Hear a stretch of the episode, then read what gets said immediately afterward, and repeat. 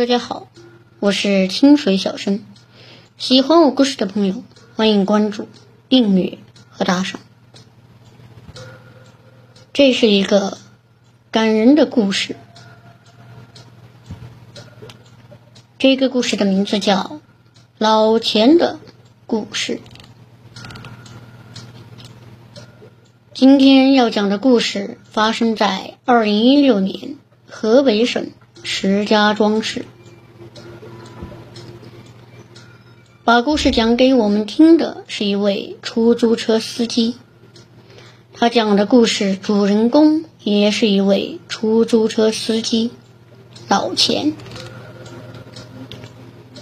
老钱在出租车司机这行里是个老人了，今年快六十岁了，开出租车也有近二十年的时间了。他家本来是个很幸福的三口之家，日子说不上多富裕，但这平平淡淡的日子一度让老钱很满足。到了，您慢走啊，谢谢了，师傅。可这一年，平时总是乐呵呵的老钱，很长一段时间都没有再露出一点笑容。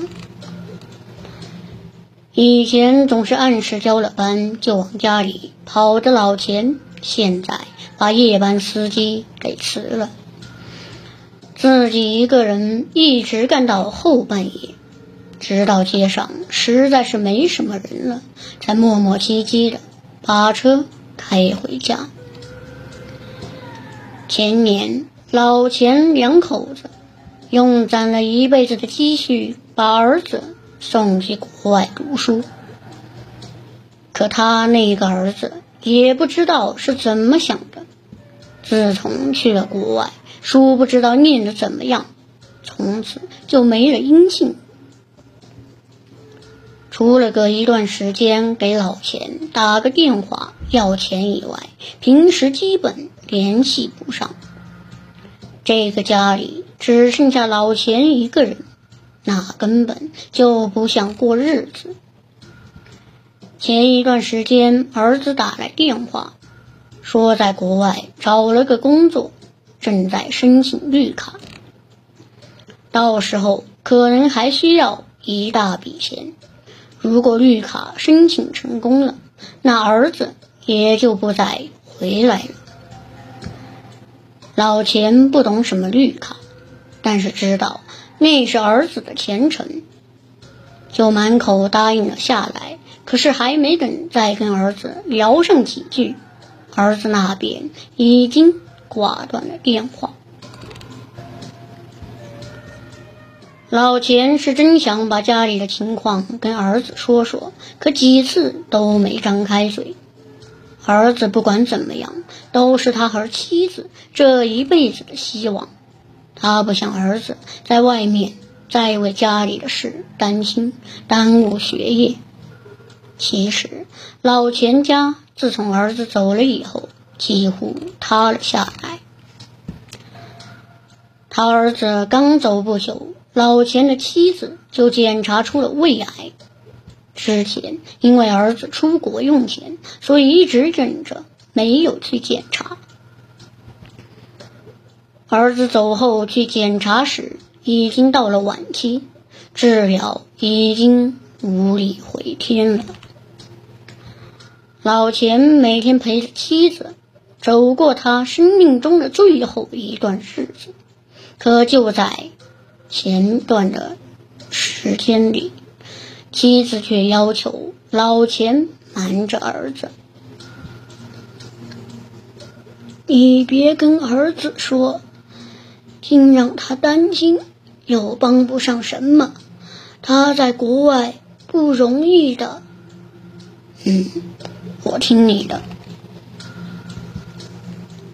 埋葬了妻子以后，老钱也尊重妻子的意愿，继续不打扰儿子。可这心里总是不是个滋味。自从妻子走了以后，老钱就再也不愿意回到那个。空荡荡的家了。他每天没日没夜的跑出租，一是儿子那边还需要用钱，二是总想着有点事来转移注意力，否则一旦闲下来，心里那种空荡荡的感觉就会不停的折磨着自己。那一阵子，大家总能见到他，饿了就蹲在马路边将就对付一口饭。有的时候晚上就直接睡在车里，早上天还不亮就又开始拉活，大家都说他这是快疯了。这样的日子大概过了半年多，一天后半夜，老钱正在车上打盹，这时突然一个客人上了车，老钱睡得迷迷糊糊。见上来客人，打起精神，使劲的揉了揉眼睛，就把车发动了。要去哪里呀？去金水小区。平常单独的乘客一般都会坐在前面，可那个乘客却直接坐在了后面。那人低低的声音说了一个地址，老钱向后一看，那人的脸全照在阴影里，看不清长相。以往老钱可能会跟乘客有些交流，聊聊天什么的，可现在的老钱心思从来不放在这些上面，一脚油门就开车上路了。那乘客要去的地方就是老钱家住的小区，离这里也就二十多分钟的路程。一路上，那人也再没说一句话，而老钱更是没什么可说的。但那天这二十分钟的路程，老钱却跑了整整一个多小时。看起来走的也都是平时的老路。可这车就是怎么也提不起速来，而那人也不催。可慢慢的，老钱总觉得那个人给自己的感觉有些不一样。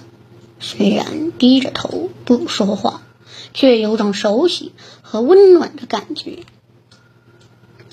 即便是车速再慢，终于还是到了。老钱把车子停在了小区门口，说了声“到了”，可那人还是半天没说话。到地方了，过了半天，才从后背伸出来一只手，递过来了钱。老钱正准备找钱时，却听到后面那人说了话：“年纪大了。”别那么累了，该休息就休息。儿孙自有儿孙福，别让人家老操心你。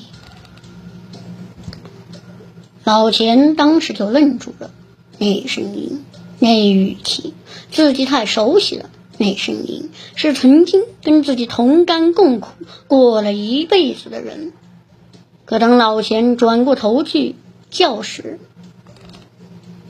那后座上的人已经不见了。